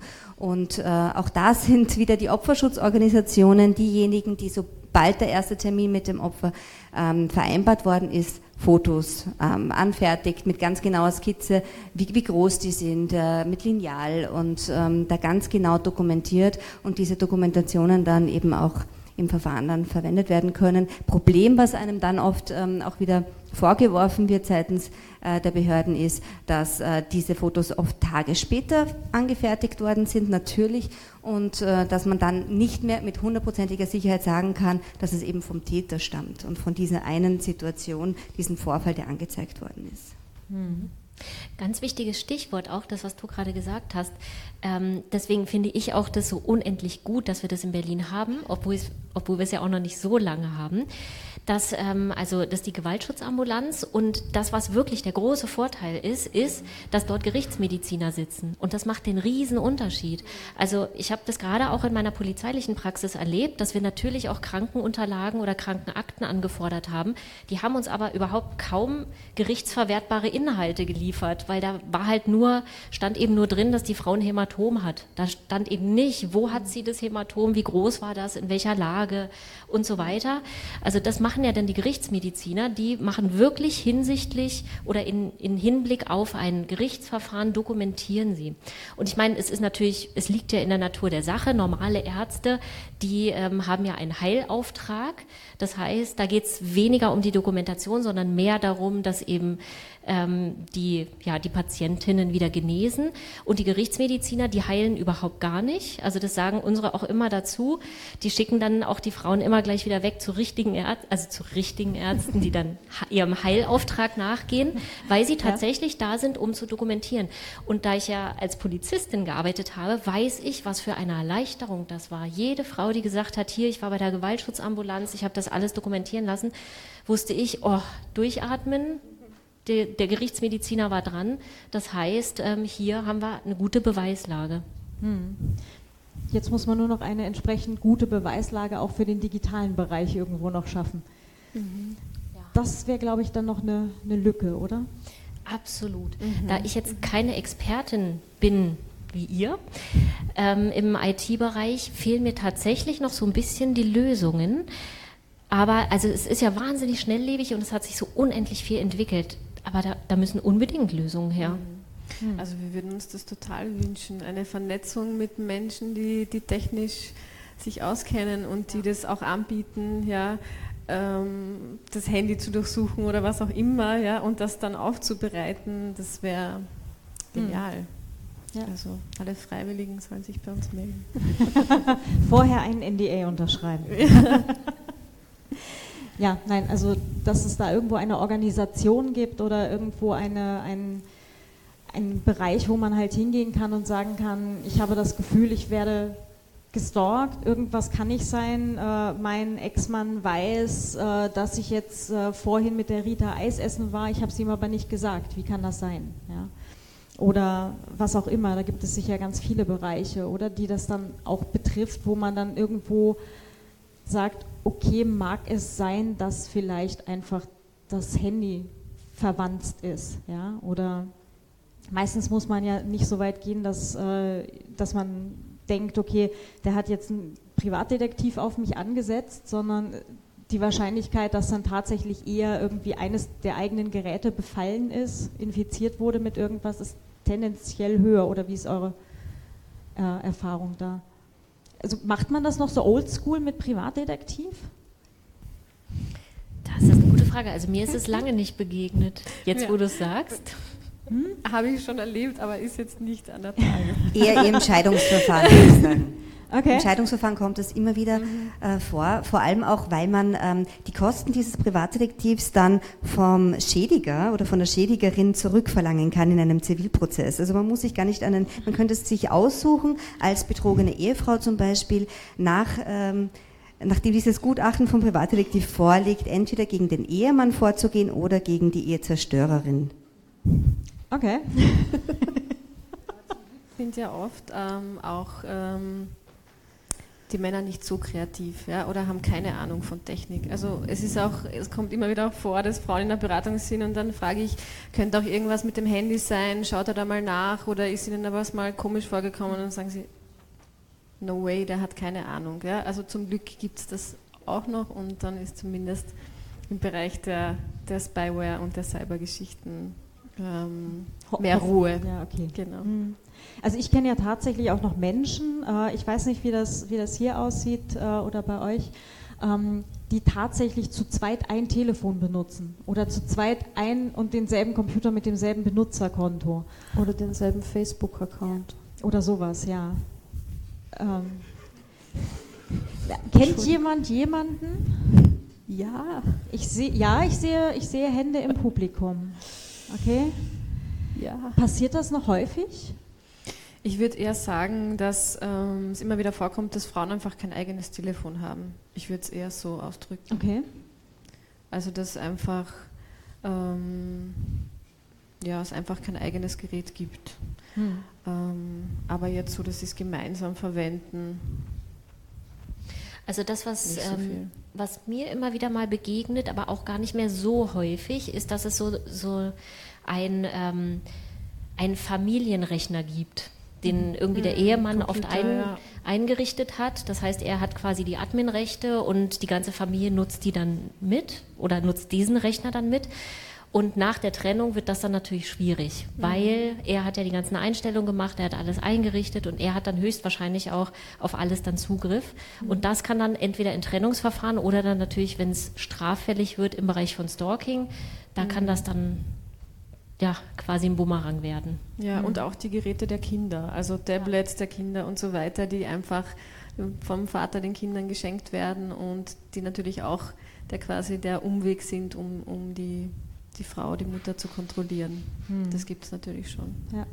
Kinder sind ja jetzt heute auch schon mehrfach äh, genannt worden, aber ähm, so, so schlimm schon alleine die Fälle mit den Frauen sind, ähm, die Kinder hängen da ja ganz häufig auch noch mit dran. Also ähm, ein, ein Fall, den ich jetzt persönlich leider äh, kenne, halt aus dem Bekanntenkreis, ähm, wo eine Frau halt aus einer sehr unglücklichen Beziehung nicht ausgestiegen ist, sondern bei ihm geblieben ist, ähm, aufgrund von, wenn du mich verlässt, bringe ich mich um, ähm, wo dann zwei Kinder dranhingen, die beide schwer verhaltensauffällig waren, also ähm, bis hin zu äh, Selbstverletzungen, ähm, beide halt irgendwo so im jungen Schulalter. Ähm, da geht das Ganze ja dann quasi noch mal weiter in die nächste Generation dann auch rein, also von psychischen Folgen und äh, ist da ja äh, dann leider oft doch sehr viel dran. Aber schon alleine eben auch Familienrechner, wie du sagtest, ne, ähm, die Telefone oder Geräte der Kinder auch mit kontrollieren. Ähm, es geht ja dann letztendlich immer um diese Machtausübung, oder? Machtausübung über nicht nur die Frau, sondern halt auch die gesamte Familie halt. Ja, also was ich spannend finde ist, also man, gerade wenn man sich das anguckt, was es da so für, für Arten der Grenzüberschreitung gibt, dann muss man sich ja auch immer die Frage stellen, warum macht denn das jemand? Und das, was ich immer wieder ganz spannend finde, was ähm, was uns immer wieder begegnet, ist, dass gerade bei den Tätern ja häufig ein sehr massives Ohnmachtsempfinden da ist. Also dass die Partnerschaft gescheitert ist oder eben auch aus welchen Gründen auch immer ist dieses Empfinden oder Erleben auch innerhalb der Partnerschaft schon sehr ähm, präsent. Und das bewegt die dann am Ende auch das zu tun, was sie so tun. Und ich finde es vor allem deswegen interessant, weil mir gerade in Stalking-Fällen immer wieder Stalker begegnen, die sagen, ähm, ich sage Ihnen mal, wie es jetzt wirklich ist eigentlich bin ich das Opfer. Und das sagen fast alle. Und da habe ich mir natürlich auch Gedanken gemacht. Also mittlerweile ist es ja so ein, so ein, so ein Fakt, wo ich sage, okay, wenn er das behauptet, dann ist er's. Dann ist für mich der Beweis, dass er ein Stalker ist. Ähm, und ich habe mir natürlich immer wieder die Frage gestellt, wie kommt denn das? Und das, was da, was ich massiv raushöre, ist wirklich massives Ohnmachtserleben und, und wirklich das Gefühl, dass die Kontrolle entgleitet und dann, ja, wird eben so massiv eben Kontrolle ausgeübt. Macht, mhm. Dominanz. Ich würde aber auch noch den Aspekt von Besitz denken, eigentlich, also ja. gerne unterstreichen, weil es ist noch nicht so lange her, dass auch gesetzlich einfach verankert war, der Mann ist das Haupt der Familie und Frau und Kinder sind Besitz. Das ist in den 70ern, glaube ich, wurde das, ja, Ende mhm. 70er wurde das überhaupt erst aus dem Recht entfernt, ja. Ähm, und ich denke mir, diese Vorstellungen einfach von Geschlechterungleichheiten und dass der Mann einfach äh, Frauen und Kinder besitzen kann überhaupt. Ja. Ich glaube, das, ja, das würde ich hervorheben, auch als, als Hintergrund für solche Handlungen. Ja. Mhm. Einfach weil es auch gesellschaftlich ähm, noch immer legitimiert ist. Ja. In verschiedenen Abstufungen, aber es ist weiterhin legitimiert. Mhm. Ja. Da sind wir ja auch bei dem, was ich vorher ja dann bei der Eröffnung schon meinte, mit äh, so lange ist das alles noch gar nicht her, dass wir noch um unsere Rechte blutig gestritten haben. Ja? Ähm, das darf man ja dann auch alles nicht äh, vergessen. Ja. Vielleicht ist jetzt genau die Pause gekommen, dass ich mich verabschieden kann. genau, weil äh, ich glaube, wir haben noch eine Viertelstunde. Ne? Wir haben, glaube ich, bis 45 hervorragend.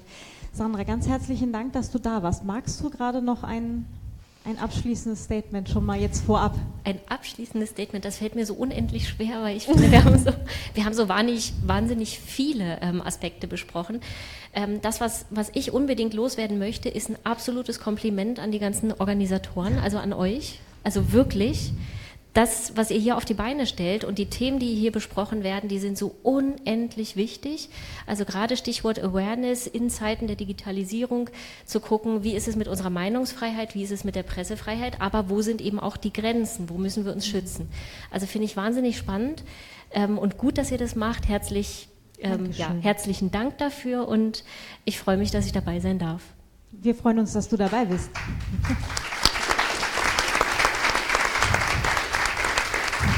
Tschüss. Ja. Ja, unser Sofa hat da ein bisschen seine Privatsphäre verloren. Sonja, magst du dich aufrücken? Genau, rück doch auf.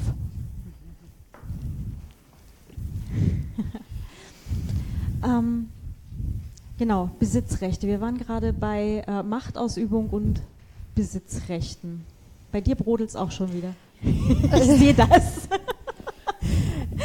eh, was du angesprochen hast mit, ähm, es ist noch nicht so lange her, dass Frauen das Einverständnis von einem männlichen Vormund gebraucht haben, also vom Vater oder vom, vom, vom Ehemann, für Dinge, die jetzt für uns selbstverständlich sind. Also einen Beruf ergreifen und den auch behalten, wenn man heiratet und, oder, oder schwanger wird, ein eigenes Konto haben dürfen. Also das, das sind Sachen, da haben Frauen früher quasi die, die ja eh, darf sie machen, diese Freigabe gebraucht. Und ähm, dass dieses Besitzdenken jetzt halt sich erhalten hat, äh, sehr viel halt in Populärkultur, ehrlich gesagt. Ist das sehr viel drinnen, glaube ich. Ähm, und dies, das kritische Hinterfragen von solchen eingefahrenen Mustern fehlt mir. Und das sehe ich auch ganz viel dann in der, in der IT, ehrlich gesagt. Also das, das halt haben wir immer schon so gemacht. Erstaunlich oft in dieser, in dieser Branche ein Argument ist. Also da äh, ja, ja, und wird schon nicht schief gehen. Also ja. Faszinierend. Also in, aus dem Bereich kenne ich es jetzt auch. Kurzer, kurze Anekdote quasi äh, von, von einem Ex-Kollegen von mir tatsächlich, wo es äh, darum ging halt äh, für, also Zielgruppe Frauen, äh, eine Landingpage halt zu bauen für eine Aktion. Und dann hieß es, das ist nicht unsere Zielgruppe. Unsere Zielgruppe ist 35 und männlich. Frauen äh, haben ja irgendwie, äh, machen, schließen selber keine Verträge ab und so weiter. Und irgendwie meinte so, schön, herzlichen Dank, die 50er haben gerade einen Fax geschickt und hätten gern ihr Frauenbild wieder. ähm, aber ja, kenne ich halt auch aus dem Bereich relativ häufig, leider tatsächlich, ja. Und ich glaube, das spielt ja dann auch eine Rolle, oder wenn es um Cyberübergriffe geht, wer hat einen Zugang zur mhm. Technik mhm. und wer hat das technische Wissen, ja. Genau. Und da zeigt sich auch einfach äh, dieses Machtungleichgewicht, äh, ja. Und das häufig ja eben Mädchen, junge Frauen nicht den gleichen Zugang haben, nicht die gleichen ähm, nicht gestärkt werden, vielleicht wenn sie Interesse dafür haben. Ja? Und das spielt sich halt so weiter. Hm. Oder eben auch durch Cybermobbing dazu veranlasst werden, Internet weniger zu nutzen. Mhm. Also auch da gab es erst jüngst eine Studie, mhm. wo eben untersucht wurde, Gewalt gegen Frauen und Mädchen. Und da war das Ergebnis, dass eine von drei äh, der Befragten im, zumindest im letzten Jahr zumindest einmal Gewalt im Netz erfahren hat. Und einer der Folgen ist eben Rückzug aus dem Internet. Mhm. Äh, sein Profil schließen, Personen blockieren, nicht mehr online gehen, schon ja. aus Angst, dass wieder eine Nachricht aufpoppen könnte. Ähm, damit verdrängt man die Frauen und Mädchen eben wieder aus dem Internet und aus der Nutzung. Aus dem öffentlichen Raum. Aus dem öffentlichen auch, Raum ja. und aus, auch aus der Möglichkeit, auch Meinungen zu äußern. Und ähm, ja, ist ja. Schon, schon schwierig. Das, das, ist schon ein Trend, den sieht man dann auch. Also es gibt jede Menge Programme, die versuchen, mehr Frauen und Mädchen dann in die IT reinzukriegen und gerade in diese MINT-Fächer reinzukriegen. Und das ist ein Trend, also oder halt, das ist eine Tatsache, die kann man dort genauso beobachten. Also es werden einfach immer weniger Frauen, je weiter, dass man halt in der Karriereentwicklung quasi weitergeht. Und wenn man dann mit denen redet, die gegangen sind, dann ist im Normalfall die Aussage, mir war die Umgebung zu toxisch. Mhm. Ich wollte es einfach nicht mehr machen. Und äh, dann verliert halt die ganze Branche an Diversität, die halt eigentlich, also wenn je diverser ein Team ist, desto besser kann man abschätzen, wie ein Produkt eigentlich eingesetzt wird. Also diese ganzen Dual-Use-Sachen, wo halt eigentlich das Ziel ist, Freundinnen und Freunde in der Umgebung zu finden, auf Basis von der GPS-Funktion äh, vom Smartphone im Großen und Ganzen die, die dann von Stalkern missbraucht werden oder von, von Partnern missbraucht werden. Ich glaube, dass ganz viele, äh, ganz viel Software, die so missbraucht wird, einfach nie eine ordentliche Abschätzung gekriegt hat von, wie könnte es schiefgehen, wo einfach ein gewisser Blickwinkel drauf gefehlt hat von Menschen, die potenziell Erfahrung haben mit Überwachung, die dann sagen, hm, könnte man auch so einsetzen. Und hm. das, also da gibt es doch jetzt dieses Taxiunternehmen hier in Wien, wo mir neulich schon der Schauer über den das Rücken Elterntag, also das, das, nee, das ja, Kinder... Die Buddy-App, wo man ja. dann halt als Eltern das Kind in dieses Taxi setzen kann und dann auf der, in der App genau verfolgen kann, wo das Taxi jetzt mit diesem Kind lang fährt nicht, dass solche Datenbank und solche Informationen nicht auch schon mal von stalkenden äh, Ex-Vätern äh, missbraucht wurden, um dann halt entsprechende Kinder genau zu entführen oder so. Oder also da wäre äh, irgendeine Technikfolgenabschätzung in dem Fall oder Überwachungsfolgenabschätzung auch mal schön gewesen, mhm. ja. Hm. Ähm, versuchen wir doch mal jetzt irgendwo noch einen positiven Teil. ähm, ihr habt jetzt zwischendrin schon ganz viele Sachen genannt, was es auch gibt oder wo man sich hinwenden kann oder wo Frau sagen kann, okay, ich habe das Gefühl, mein Bauchgefühl sagt, irgendwas passt nicht. Ähm, was kann ich denn eigentlich alles tun? Also wenn ich jetzt entweder bei mir selber oder bei einer Freundin, wo ich mir denke, so, ne, mein Bauch, Bauchgefühl sagt, diese Beziehung, in der sie ist, ist jetzt auch nicht ganz so toll. Ne? Was, was kann man so tun? Ja. Ähm, sich Unterstützung zu holen. Ja. Mhm. Also ein großer Teil von unserer Beratung ist auch einfach die Frauen zu stärken, ihrer Wahrnehmung zu vertrauen, wirklich ihre eigenen Grenzen zu setzen und zu, ja, eben wie du gesagt hast, dem Bauchgefühl zu vertrauen. Ja, weil oft Auswirkung von Gewalt einfach ist, dass die Frauen ihrem Gefühl nicht mehr vertrauen. Ja, das ist einfach, das ist einfach äh, Teil davon und deswegen macht das überhaupt mal den Möglichkeitsraum wieder auf, zu sagen, okay, ich, ich orientiere mich jetzt nicht nur an, an dem gewaltausübenden Partner, sondern ich überlege mir, was will denn ich und was, äh, was, was für Schritte kann ich setzen. Also wirklich einfach äh, die Person ernst nehmen, sie darin bestärken, äh, ja, eben auf sich zu vertrauen und ihre eigenen Schritte zu machen. Und wenn es jetzt ums Konkrete geht, dann gibt es einfach ähm, natürlich Dinge, wie man das Handy sicher machen kann. Ja, wenn man sagt, okay, hey, bitte legt ihr ein Passwort an, macht ihr einen Code oder äh, sperr die Apps. Ja, also ganz einfache Dinge. Ähm, oder bitte teile nicht deinen Standort auf Facebook, sodass ihn alle sehen. Ja, vielleicht noch live. Ähm, mhm. Damit bietest du einfach eine, eine Angriffsfläche, ja, wenn jetzt eine Gewaltbeziehung im Hintergrund ist einfach diese kleinen Dinge und ich glaube, es geht dann oft darauf, darum, einfach wieder irgendwie mehr Kontrolle darüber zu kriegen, wie weit können andere in meine Privatsphäre eindringen. Ja, und, das, und das geht mhm. einfach mit diesen einfachen Sicherheitsvorkehrungen.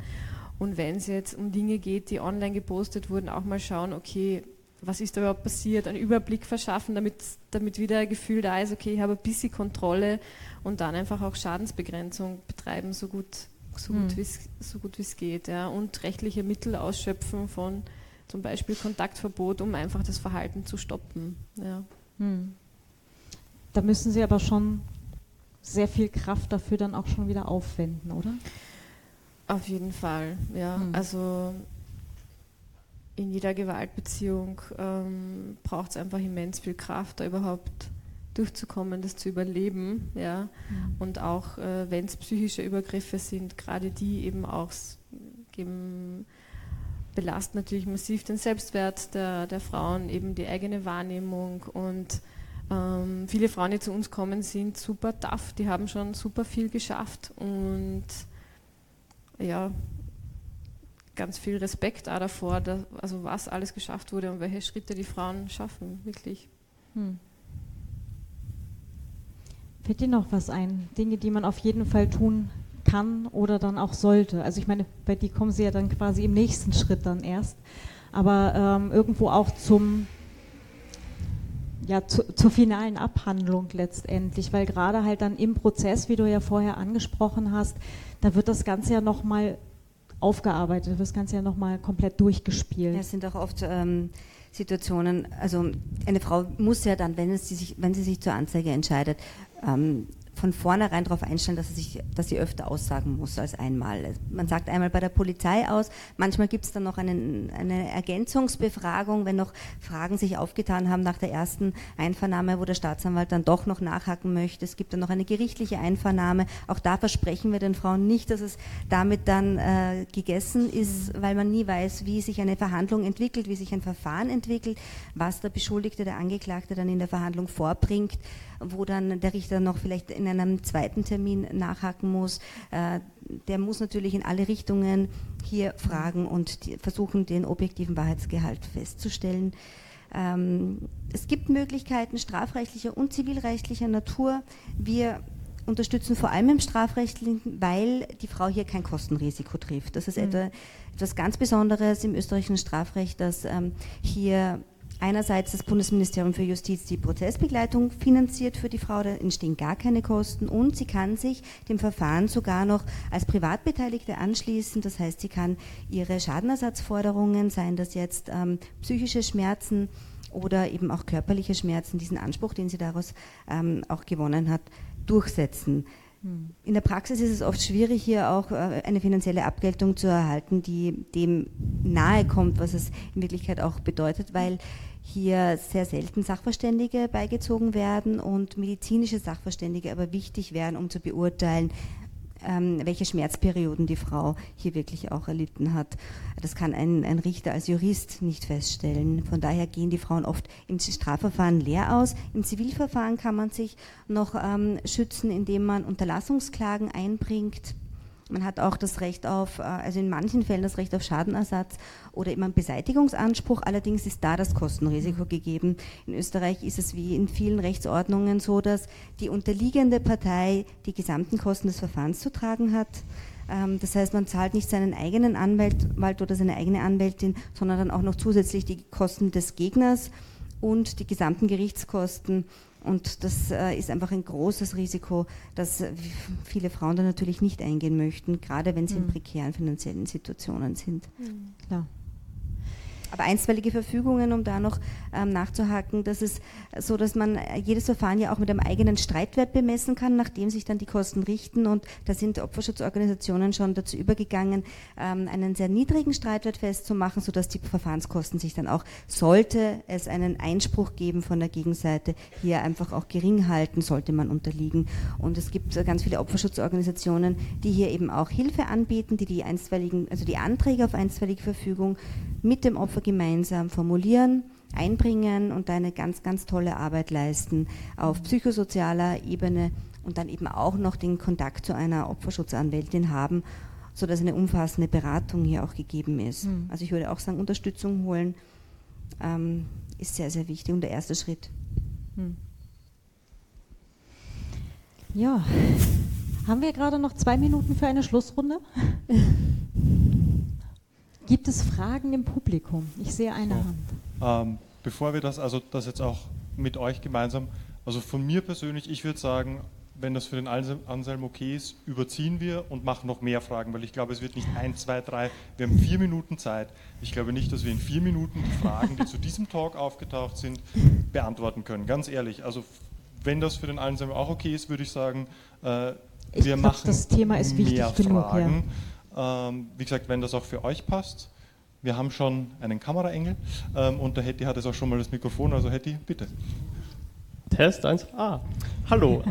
äh, erstmal äh, mehrere Anmerkungen. Die erste, danke für das tolle Panel, sehr interessantes Thema und auch sehr trauriges Thema.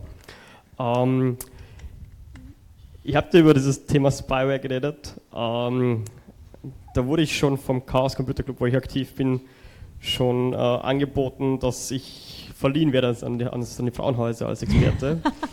ich werde mich mal einmal später bei euch melden. Ähm, ich habe dann einen interessanten potenziellen Lösungsansatz, der sehr experimentell ist, was Thema Spyware angeht. Man gehe her und mache eine Datenschutzauskunft bei dem Spyware-Hersteller, wenn er hoffentlich in Europa ist, und schaue, welche Daten man bekommt von diesen, weil er müsste euch Daten rausgeben, weil er Daten von dir hat. Das stimmt. Das wäre interessant zum Durchspielen. Ja, mögliche Option, wenn wir beim nächsten. So, zum, zum Thema Beweissicherung, ja. Also ja. nicht nur Facebook muss die Daten dann rausrücken, mhm. das stimmt allerdings. Das stimmt, da kommt uns die Datenschutzverordnung, kommt uns sehr zugute. Das Danke. stimmt. Ja. Weitere Fragen? Sind auch alle ganz geplättet gerade, ja. dann würde ich mich mal kurz vordrängen, wenn sonst niemand sagt, weil ich finde, also auch nochmal ganz, ganz viel, also ganz, ganz großes Dank, es war echt toll. Sorry wegen dem Namen, ich bin echt schlecht mit Namen. Kein Problem, ähm, Elena ist eh auch da. Schon, aber trotzdem. Ähm, aber was mich einmal einerseits interessiert hat, ist, ihr habt viel über Behörden und so geredet, also habt ihr schon noch das Gefühl, dass Behörden einfach selbst nicht die Qualifikation haben, überhaupt diese Daten, die sie da bekommen, zu beurteilen. Also im Sinne von, die Richter wissen halt auch nicht so dieses, das ist so schwierig nachzuvollziehen, wie die Baskoda gesagt hat, naja, es ist schon schwierig, aber wenn man so IP-Adressen oder sowas hat und dann kommt die Aussage, ja, wir konnten ja nicht eindeutig nachvollziehen, dass das jetzt von der Person war, was einfach in vielen Dingen, wenn man da jetzt, wenn man da Arbeit reinstecken würde, könnte man das schon. Also habt ihr da das Gefühl, dass, dass da einfach die Behörden keine Ahnung haben und oft auch vielleicht keinen Willen, diese Kompetenz zu entwickeln? Also seitens der Staatsanwaltschaft ist es äh, zumindest in Wien so, dass es sicher eine personelle Unterbesetzung gibt und mhm. einfach sehr, sehr viele Fälle auf einen Staatsanwalt, eine Staatsanwältin fallen, sodass es oftmals nicht möglich ist, hier so intensiv zu ermitteln, wie es eigentlich notwendig wäre, um eine äh, effektive Strafverfolgung auch gewährleisten zu können. Das ist zumindest ein Grund, der oft genannt wird seitens äh, der Behörde. Ähm, andererseits ist es sicher auch, ähm, also dieses technische Verständnis ist sicher ein Thema, hat auch eine Generation, ist auch eine Generationsfrage, wenn man sich auch das Alter von Richter und Richterinnen anschaut.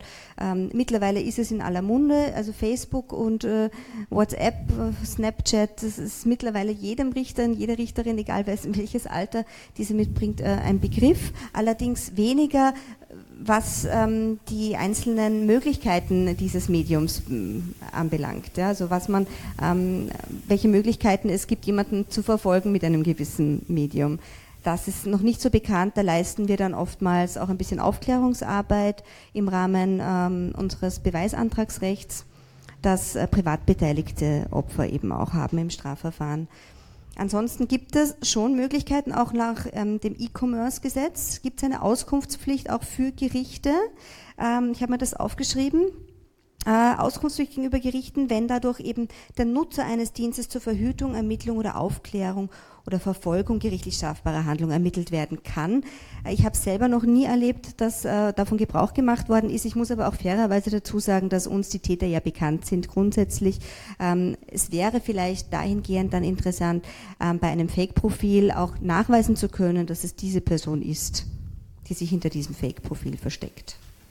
Ich glaube, was erschwerend hinzukommt, ist, dass nach wie vor viele Leute der Meinung sind, online und offline wären irgendwie getrennte Sphären. Also dieses, dann, dann lockt die halt aus, funktioniert halt nicht, weil man halt auf einer, äh, bei, bei, Belästigung halt von, von einer starken psychologischen oder psychischen Beeinträchtigung dann auch redet. Hm. Wobei das mittlerweile etwas ist, was äh, langsam zurückgeht. Ja. ja. Gibt es eigentlich für Stalking ein spezielles Umfeld, wo das passiert? Oder ist es alle Klassen, alle Altersgruppen? Oder gibt es da irgendwie, wo man sagt, nur die Jungen oder ab einer Altersklasse? Also ich kann jetzt nicht zu Stalking so spezifisch was sagen, sondern eher, welche Frauen wenden sich an uns, an die Beratungsstelle und an die Wiener Frauenhäuser. Und da würde ich sagen, das ist durch alle sozialen Schichten, Herkünfte, ganz verschiedene Situationen. Ja.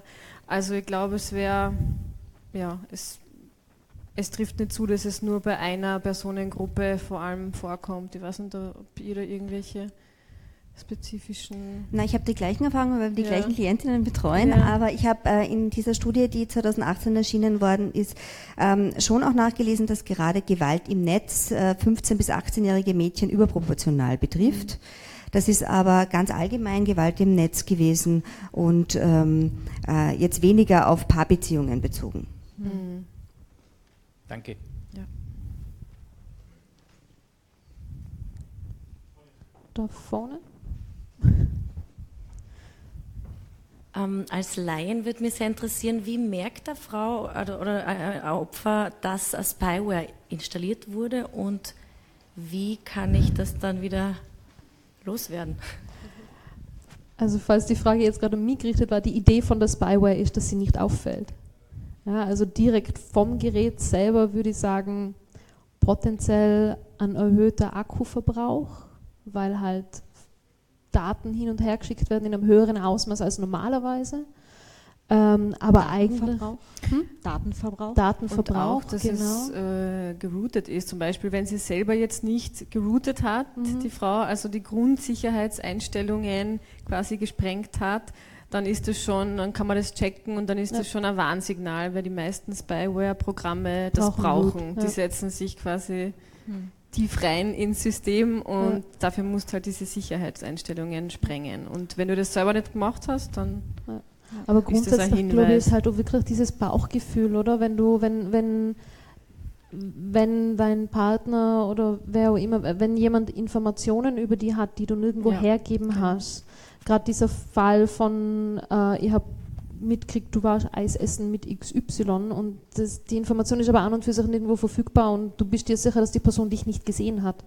Solche Sachen, glaube ich, am ehesten. Ist auch so, dass der Täter oft damit spielt, äh, das Opfer mhm. noch mehr zu verunsichern, indem ja. er genau das Opfer eben auch damit konfrontiert, dass er etwas weiß, was er ja. eigentlich gar nicht wissen ja. sollte mhm. oder kann. Mhm. Noch eine Frage? Ja. Hätte ich nochmal? ähm, nochmal kurz zu dieser Spyware-Sache. Normalerweise ist es für Laien schwer zu erkennen, dass überhaupt da ist. Also da muss schon Expertise haben, das Ding mal auseinandernehmen, das ganze Telefon, um da nachzuschauen, ob da was ist. Und noch eine Frage zum, zu dem Thema. Wie schauen also die Erfolgsaussichten aus, die Ratio, dass Frauen dann irgendwie Erfolg haben? Und ihr habt wahrscheinlich Gerichtsverfahren gehabt und die Frauen begleitet. Wie ist dann mehr diese Ratio mit, okay, die können dann irgendwie mal wieder, das ist nie ein normales Leben danach, aber halt dann einfach in, in Ruhe leben. Gibt es da so Erfolge oder ist es halt nicht existent? Das ist eine Frage an dich, weil ihr weiter begleitet nach dem Strafverfahren. Bei mir endet es ja dann mit mhm. rechtskräftigem Urteil. Ähm, was ich nur sagen kann, während eines Verfahrens, obwohl es eine Anzeige gibt oder ein Ermittlungsverfahren anhängig ist, hält das einen Täter sehr selten auf, weiterhin Gewalt auszuüben in Form von Cybergewalt. Also da ist es eher so, dass das Stalking weitergeht, dass die Nachrichten weitergehen und dass wir dann verpflichtet oder dass, dass wir dann auch die Möglichkeit ähm, an den Schopf nehmen und ähm, diese Nachrichten, die danach, nach der Anzeigeerstattung noch gekommen sind, noch weiter der Staatsanwaltschaft weiterleiten, weil diese Nachrichten sonst untergehen würden. Also es ist auch oft so, dass äh, Stalking-Fälle eingestellt werden, weil sie im Zeitpunkt der Anzeigenerstattung vielleicht noch nicht so umfassend waren. Da gibt es ja auch Mindest, ähm, also Mindestübergriffe im Sinne von der Intensität der Fälle, die eben auch Stalking betreffen. Ähm, und erst durch unsere Nachtragsanzeigen, durch diese Informationen, die wir dann weiterleiten, es erst zu einem Fall wird, der strafbar ist.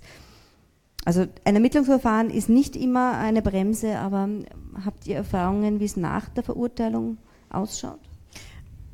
Ich würde jetzt gerne was Positives sagen und nämlich wirklich, dass sich, also viele Frauen beenden Gewaltbeziehungen und es muss auch nicht sein, dass ein Leben lang die, die Belastung bleibt. Ja, also ähm, zum Glück, ja, eben wie ich vorher gesagt habe, total viele sind total starke Frauen und haben schon während der Gewaltbeziehung ja auch ganz viel kluge Strategien gehabt, wie sie Gewalt aus dem Weg gehen. Ja, ähm, das heißt, sie sind nicht während der Beziehung nur passive Opfer, die belastet sind, sondern die haben da auch Möglichkeiten und Handlungsspielraum und den haben sie danach genauso.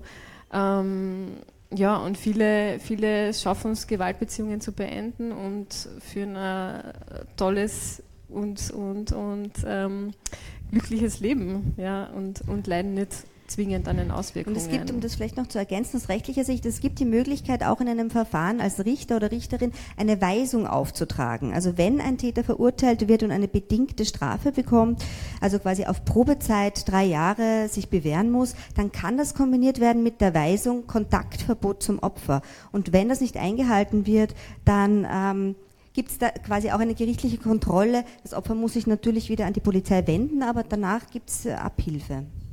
Und es gibt auch die Weisung Antiaggressionstraining, Richtig, es gibt die, eine Palette über die wir uns sehr freuen würden, wenn es die öfter noch gäbe. Genau, also mhm. als im Sinne einer Prävention weiterer Gewalt. Mhm. Ja.